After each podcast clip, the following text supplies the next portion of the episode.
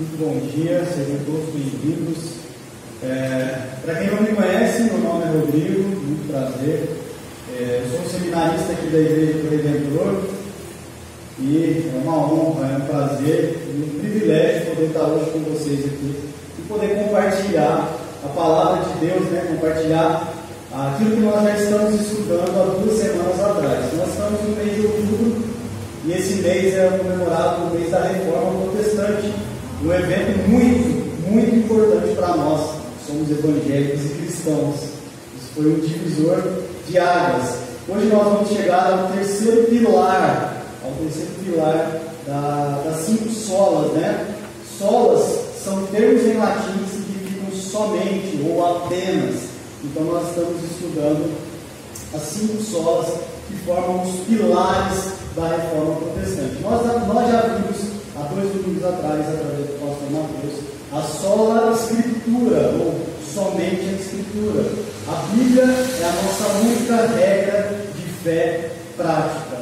A Bíblia é inerrante, é infalível, e através dela, Deus revela o plano de salvação para nós.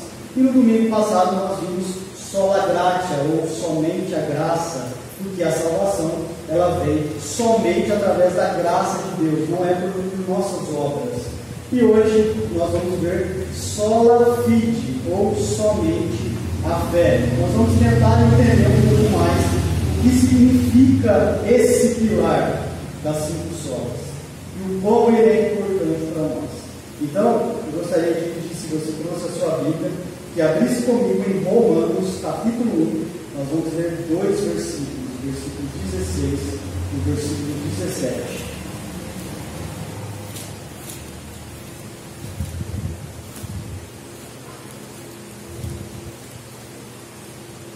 Se você não trouxe a sua Bíblia, você pode acompanhar com a gente ali no telão. Nós estamos usando a versão NVI, tá bom?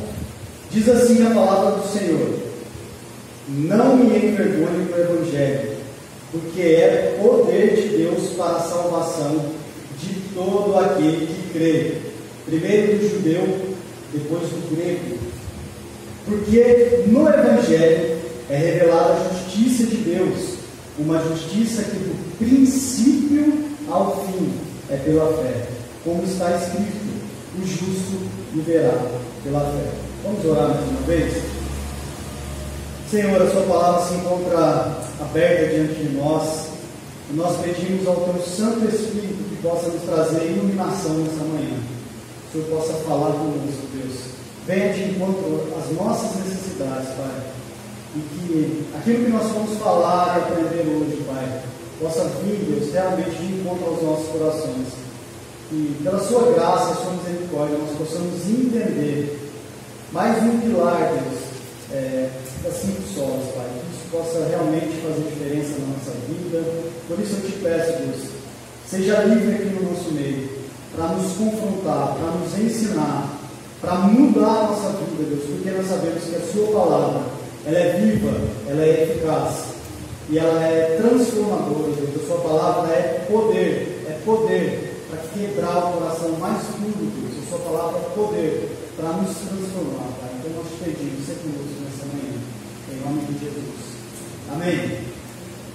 Antes de nós entrarmos no texto, no entendimento dessa passagem de Romanos, eu gostaria de fazer algumas considerações daquele que é o personagem principal para que a reforma protestante viesse a acontecer. Eu estou falando desse personagem aqui, ó, Martinho Lutero. Já foi falado que ele não foi o único, existiram também outros homens que, através do estudo das Escrituras, através da exposição da palavra, perceberam os desvios que a Igreja Católica Apostólica Romana estava cometendo e outros homens, como John Wycliffe, como John Huss, eles praticamente confrontaram a igreja, mas foram calados por ela, pela igreja, né, pelo sistema da igreja. Mas Lutero, ele ficou conhecido como o pai da reforma protestante. Lutero foi como se fosse um estopim para que as coisas voltassem ao rumo e por que, que é importante nós falarmos um pouco sobre Lutero? Porque todas essas cinco solas, elas encontram, elas encontram raízes nos pensamentos de Lutero. Todas as cinco solas, elas estão diretamente ligadas, ligadas aos conceitos que Lutero trouxe para nós.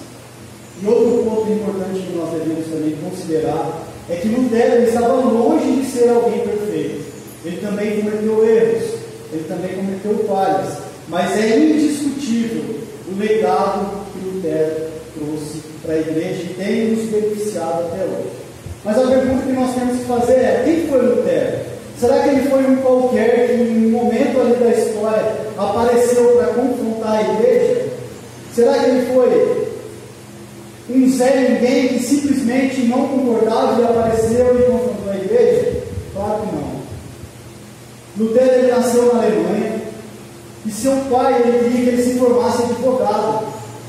Mas antes de entrar, antes de entrar no, no curso de direito, Lutero aos 18 anos entrou na universidade e aos 22 anos ele era um cara muito inteligente. Aos 22 anos ele já havia conseguido o mestrado e o doutorado em artes.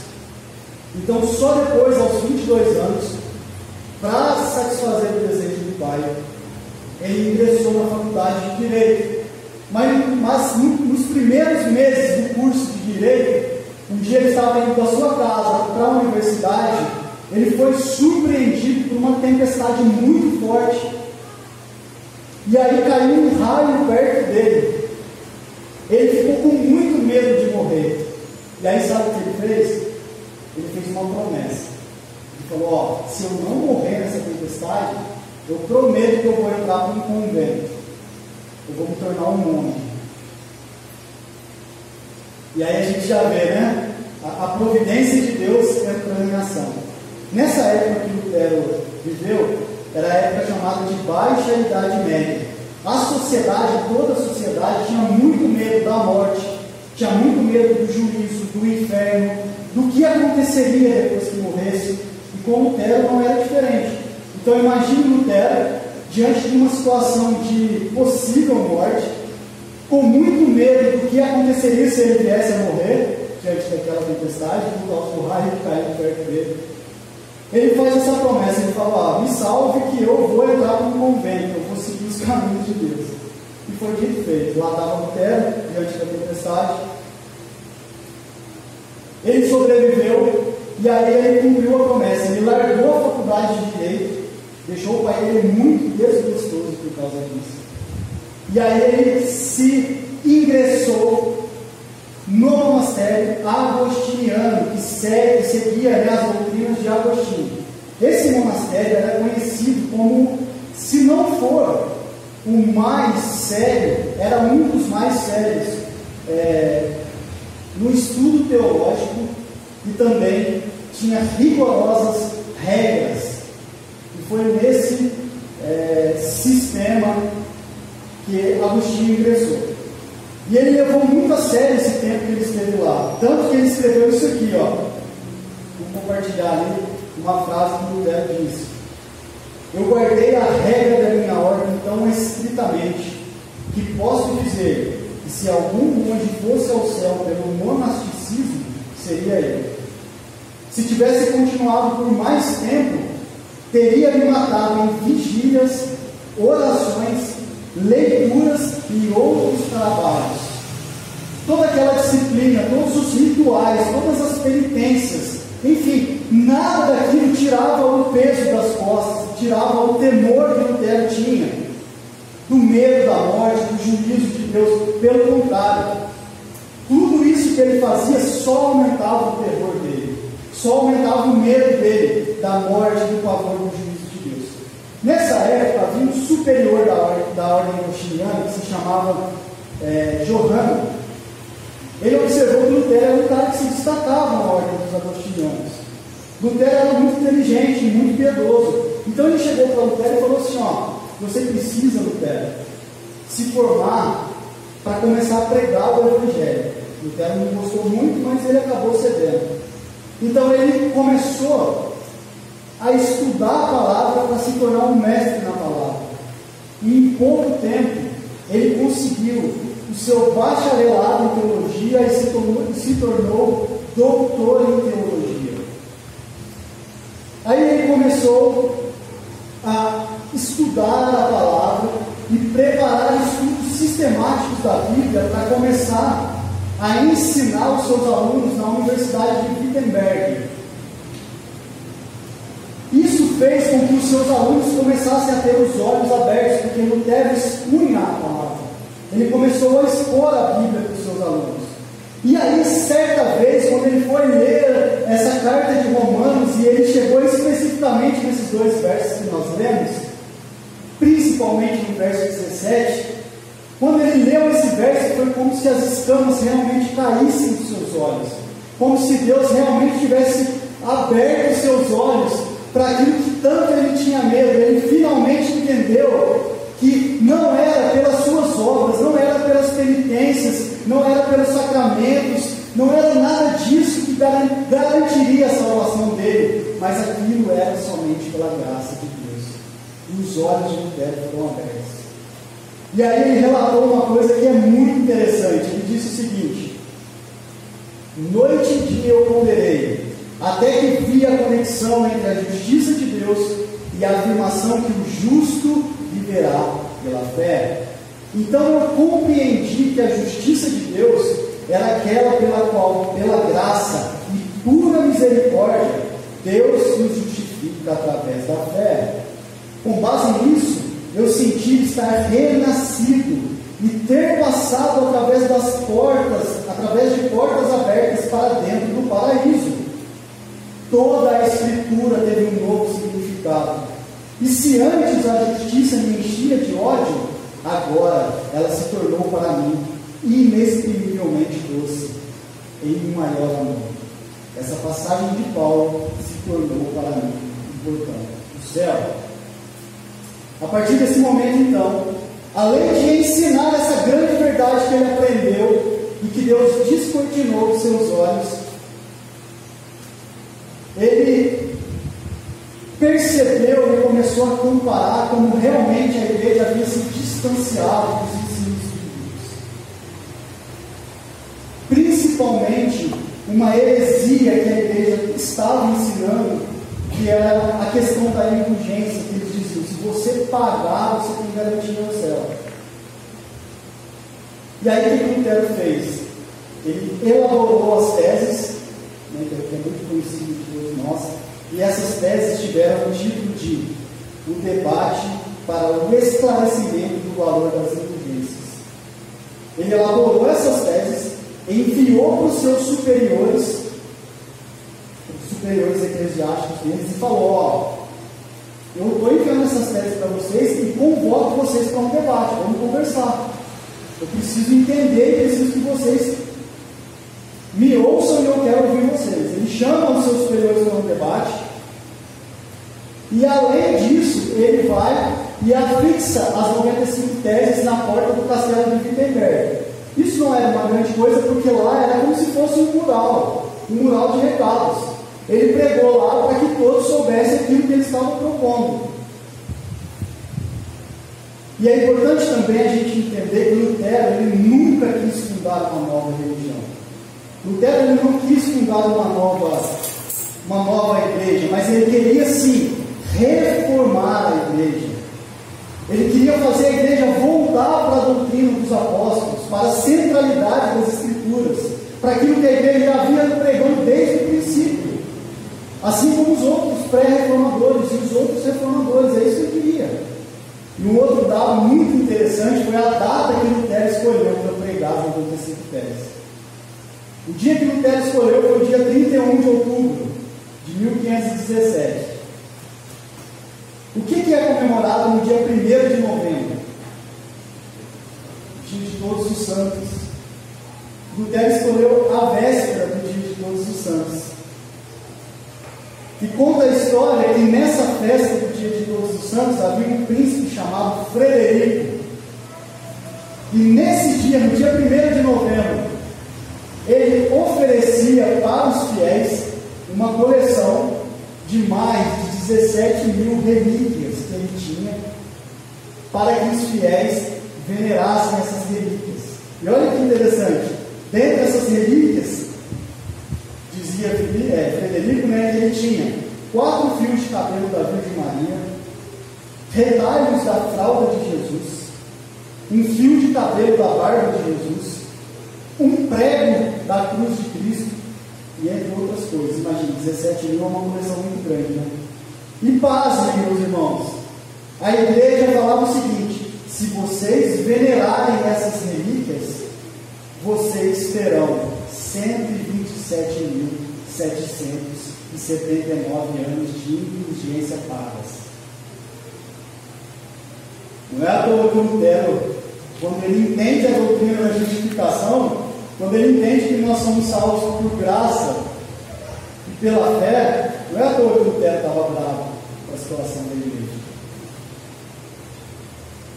E uma outra coisa que fortaleceu muito a expansão das ideias de Lutero foi que os seus alunos, sem o consentimento Lutero, pegaram essas, essas teses de Lutero lá no mural, lá na porta do castelo de Wittenberg, e aí eles começaram a replicar essas teses.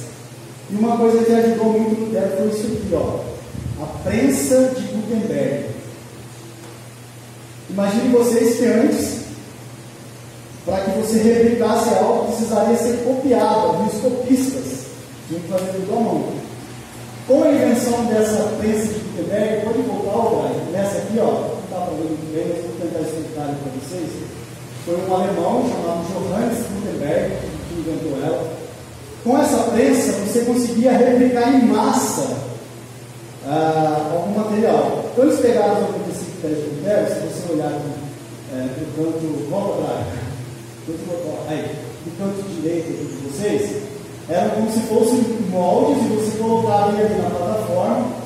É, havia uma prensa, então você colocava a tinta, colocava o molde que você queria replicar, e aí agora pode ir para outra você tem ali um senhorzinho é, manuseando ela. Não, na parte de baixo ali tem as, os moldes, você colocava a folha, colocava debaixo da prensa, puxava e você replicava isso. Então imagine você que Nessa época, eles começaram a replicar e copiar essas teses de Lutero e elas, foram espalhadas para todos os cantos. E quanto mais as pessoas tinham contato com essas teses, mais os olhos das pessoas iam se abrindo. Então Lutero foi conseguindo adeptos. Aí a igreja, é claro, vendo que isso começou a atrapalhar os planos da igreja, não aceitou. E Lutero, que era um monge, né, era um servo da igreja ali, né, ele era praticamente um funcionário da igreja. A igreja chamou e falou: Ó, você precisa se retratar, porque as suas teses estão atrapalhando. Não é isso que a igreja tem ensinado. Você precisa se retratar. Ele negou algumas vezes, mas até que um dia ele compareceu diante dos seus superiores para prestar conta e retirar o que ele disse, senão ele seria excomungado da igreja católica. E aí, nesse dia que foi conhecido como o dia da dieta de Worms, ele falou uma frase muito famosa que muitos conhecem até hoje.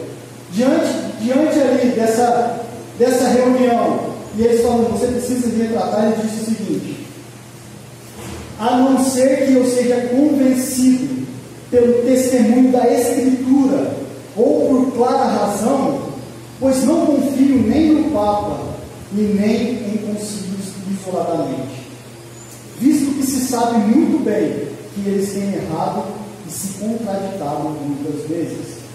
Estou preso às Escrituras que citei, e a minha consciência é cativa à palavra de Deus. Não posso retratar-me, e não me retratarei de coisa alguma uma vez que não é seguro e nem correto em contra a consciência. Não posso agir de outra forma. Aqui estou. Deus me ajude. Amém. E aí Lutero foi excomungado da igreja, e aí nós conhecemos a história que deu aí uh, o andamento para que a igreja protestante, né, a igreja evangélica, praticamente surgisse. Então, graças praticamente a Lutero, que foi o pai da reforma, um homem muito corajoso. E hoje nós estamos aqui. A reforma protestante é, um, é uma data muito importante para nós. Por isso nós precisamos relembrar e comemorar sobre ela. Eu digo para vocês, se vocês tiverem interesse, aqui eu falei de forma bem rápida, bem sucinta, até por causa do nosso tempo. É, estudarem sobre a história da igreja protestante é muito interessante. É muito interessante. Tem um livro do Franklin Ferreira que chama A Igreja Cristã na História, é muito bom. Tem outro livro da Thomas Nelson que chama História da Cristã, também é muito bom. E digo para vocês, é muito interessante. São livros fáceis de ler e abrem a nossa mente com relação à, história da igreja. A gente vê que a igreja primitiva ela surgiu e depois de bem tempo a igreja católica apostólica romana surgiu, e depois ela se dividiu, a igreja católica apostólica romana, a igreja ortodoxa, e depois surgiu o Lutero, e aí surgiu o protestantismo, que é a volta, né, a raiz, a, pregação. É muito interessante, né? E tudo isso aconteceu porque Lutero foi exposto à palavra e o próprio Deus trouxe iluminação para ele. Então nós vamos voltar para o nosso texto de Romanos e vamos tentar entender o que Lutero nos diz é, em cima desses dois versículos, Romanos capítulo 1, 16 e 17. Nesses dois versículos, quem escreveu essa carta foi o apóstolo Paulo.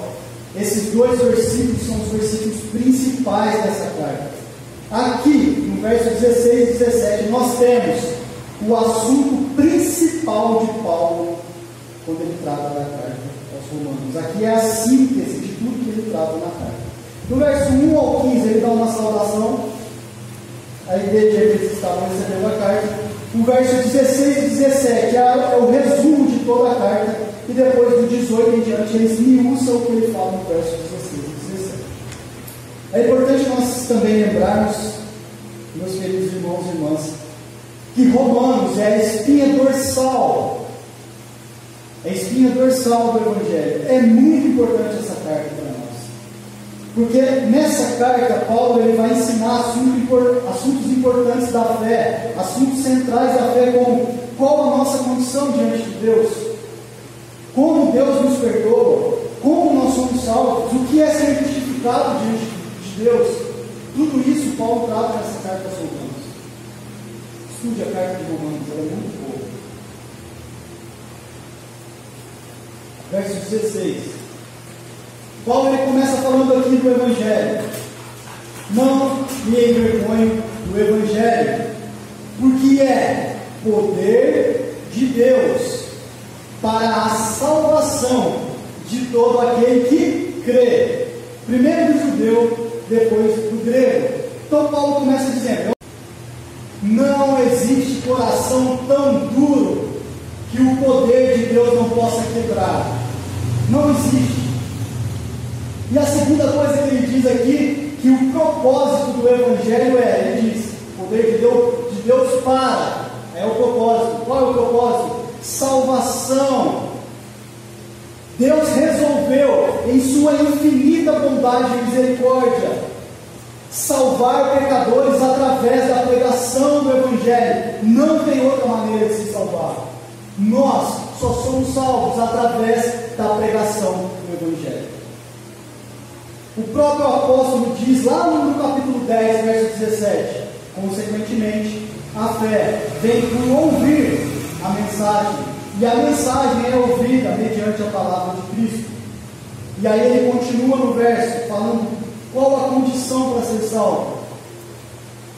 Para a salvação de todo aquele que faz. É isso que está escrito aí? Faz. O Evangelho é poder de Deus para a salvação de todo aquele que faz alguma coisa? Não. De todo aquele que crê. Essa é a condição. A condição para sermos salvos é crer e não fazer. Vamos para o verso 17. E aqui que é o esse verso 17 ele ficou conhecido como o grito da reforma protestante. Paulo diz no verso 17, porque, o evangelho, porque no Evangelho é revelada a justiça de Deus, uma justiça que do princípio ao fim é pela fé, como está escrito: o justo viverá pela fé. O que mais o Evangelho faz? O Evangelho revela a justiça de Deus. E aqui nós temos um ensinamento muito, muito importante e vital. É vital para nós entendermos isso. Preste bem atenção. É condição de vida ou morte para nós entendermos isso. O termo justiça aqui está relacionado à justificação. Justificação. É uma doutrina muito importante. O que, que isso significa? Lembre-se, Deus é justo. Deus é justo. E a Bíblia nos diz que Deus ele é juiz dos vivos e dos mortos. Um dia, um dia, todos nós, sem exceção, sem exceção, todos nós vamos estar diante de Deus. E será aberto um livro onde estão, onde estarão registrados todos os nossos pensamentos, ações, intenções, tudo, tudo estará registrado nesse livro. E nós teremos que prestar contas de Deus, contas para Deus, de tudo isso. E Deus, sendo justo, Ele julgará com justiça. E não, Ele não vai inocentar. Ele não vai inocentar quem for culpado. Todas as nossas palavras, obras, omissões, pensamentos, desejos, tudo vai estar de Deus. Como que nós podemos entender isso melhor? Eu quero usar um exemplo do reverendo Hernandes Dias Lopes, que eu achei muito interessante, faz com que talvez a gente entenda melhor. Imagine que eu, Rodrigo, pecasse três vezes por dia, apenas três vezes por dia, nem pouco, né? Claro, a gente peca muito mais. Mas vamos tentar entender. Imagine que eu pecasse três vezes por dia. No final do mês eu teria, vamos colocar um mês com 30 dias, 90 pecados. Certo? 90 pecados. No final do ano eu teria mais de mil pecados. Agora imagine se eu tivesse que prestar conta hoje para Deus. Tenho 37 anos, 37 mil pecados. Bom, bastante coisa, né? Imagine que um réu diante de um juiz que tivesse 37 mil acusações comprovadas, quais as chances desse réu escapar? Nenhuma. Nenhuma chance. Diante de juízes humanos que são corrompidos, já é difícil, agora imagine diante de um Deus justo, totalmente santo. A chance de escapar é quase nenhuma. E isso se agrava mais porque Deus diz na Sua palavra que se nós cometermos um só pecado, é como se nós tivéssemos transgredido toda, toda a lei. Se nós cometermos um só pecado, nós já somos passíveis de condenação. E que condenação é essa? Você sabe o que, que os réus merecem? Você sabe o que, que os culpados merecem? Você sabe o que, eu e você merecemos por sermos pecadores? A Bíblia nos diz que o salário do pecado é a morte, que nós merecemos é a morte por sermos culpados. Que nós merecemos é a morte, porque nós transgredimos e ofendemos Deus com os nossos pecados. A Bíblia também vai nos dizer em Ezequiel 18, 20 que a alma que pecar, essa morrerá. Êxodo 34, 7 diz: Deus não inocentará o culpado. Então, como nós, pecadores e falhos, podemos nos apresentar diante de um Deus e sermos considerados justos? Como? Talvez a gente consiga entender um pouco como Lutero estava apavorado, porque ele fazia, pagava promessa, ele fazia os seus rituais, ele fazia tudo. Mas ele falava, cara, eu não consigo pagar essa dívida. Talvez a gente Cara, eu sou bonzinho, eu vou na igreja, eu oro, eu leio a Bíblia, quando vê meu pensamento desvia. Daqui a pouco eu faço coisa errada, eu minto, eu falho. Como que eu vou pagar essa dívida? Que jeito? Nós nunca vamos conseguir pagar essa dívida, nunca. Jamais. E aí tem a boa notícia. E a boa notícia é que aquilo que nós não poderíamos fazer, Deus fez por nós.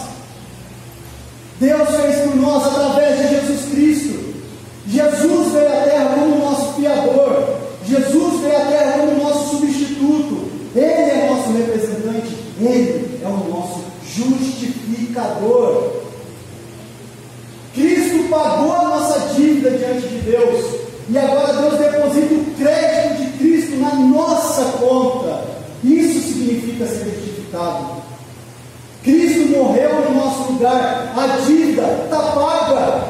Aleluia por isso. Glória a Deus por isso. A sua dívida, a cédula de culpa foi rasgada. Cristo já pagou. Agora nós deixamos de ser réus. Não somos mais réus. Agora nós somos filhos. Fazemos parte da família. Mas qual o meio? Nós nos apropriamos dessa justiça? Como que nós nos apropriamos dessa justificação? E aí o versículo continua: do princípio ao fim é fé. Algumas versões vão dizer fé em fé, ou seja, de A a Z, é fé, fé. Nós recebemos a nossa justificação pela fé. Se é assim, então nós concluímos.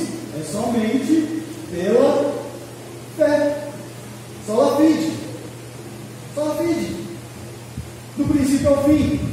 Hebreus 11, 1 vai nos dizer o que é fé. Ora, fé é a certeza daquilo que esperamos e a prova das coisas que não vemos. Beleza, é pela fé, ótimo. Mas fé em quê? Ou fé em quem? Basta somente ter fé no seu?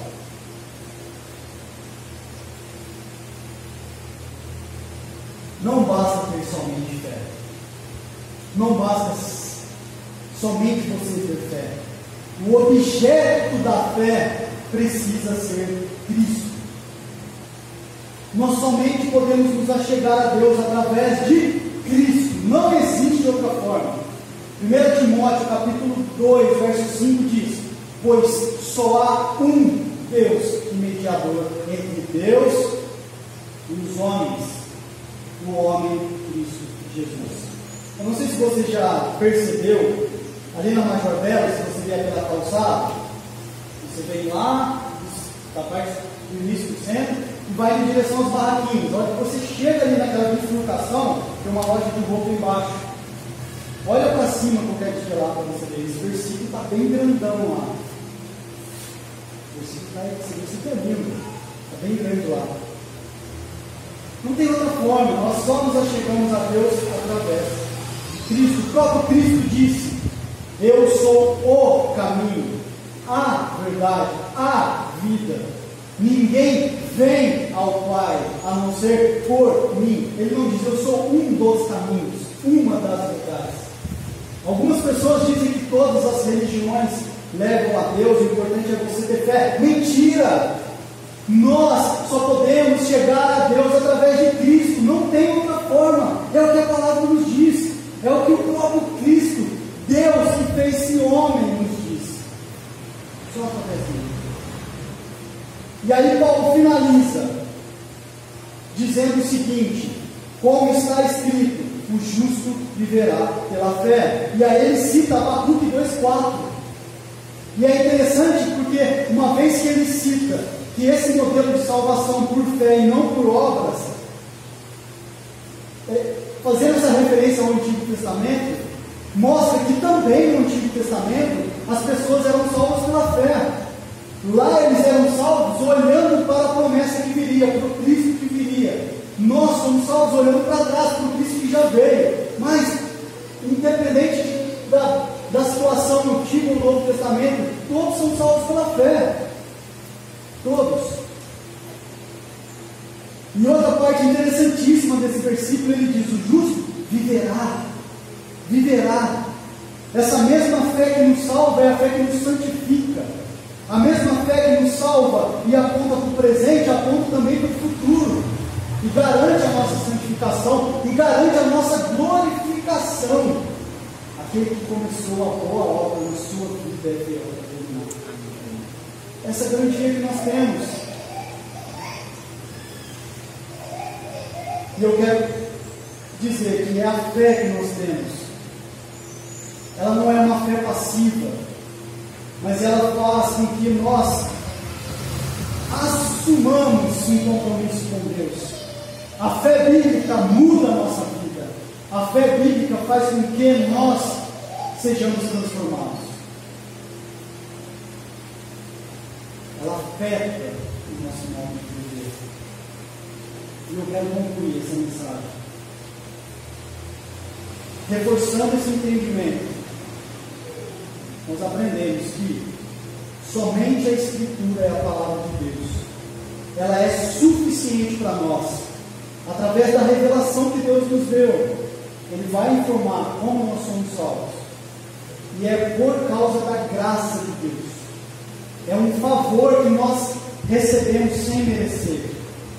Não é por obras. E essa salvação se dá por meio da fé. A fé não é um fim em si mesma. Ela é somente um meio para ser alcançada. Essa graça, essa salvação. Por quê? Porque ter fé só não basta. O objeto da nossa fé precisa ser Cristo. Então, ó, só a Escritura, somente a palavra, só a graça, somente a graça, só a fide, somente a fé. Mas a fé em quem? Só nos Cristos. É o que vai ser falado semana que vem. Quarto pilar. Por quê? Somente através de Cristo nós podemos nos chegar a Deus. E aí nós entendemos que tudo é Deus quem faz, do princípio ao fim. Nós não fazemos, Deus faz tudo. Vem dele, volta por ele, volta para ele. É obra de Deus do início ao fim. E isso automaticamente vai resultar em glória somente a Deus. Só a Deus glória. O último pilar. Você consegue observar como os cinco pilares eles estão interligados? Por isso que é pilar. Se você remove se nós removermos qualquer um desse pilar, toda a estrutura vai desmoronar. Nós permaneceremos de pé ou cairemos. E entender isso muda totalmente a nossa forma de cristianismo. E toda essa estrutura de salvação, ela não se encontra somente em Romanos. Existem outras passagens e praticamente toda a Bíblia ela dá respaldo para isso.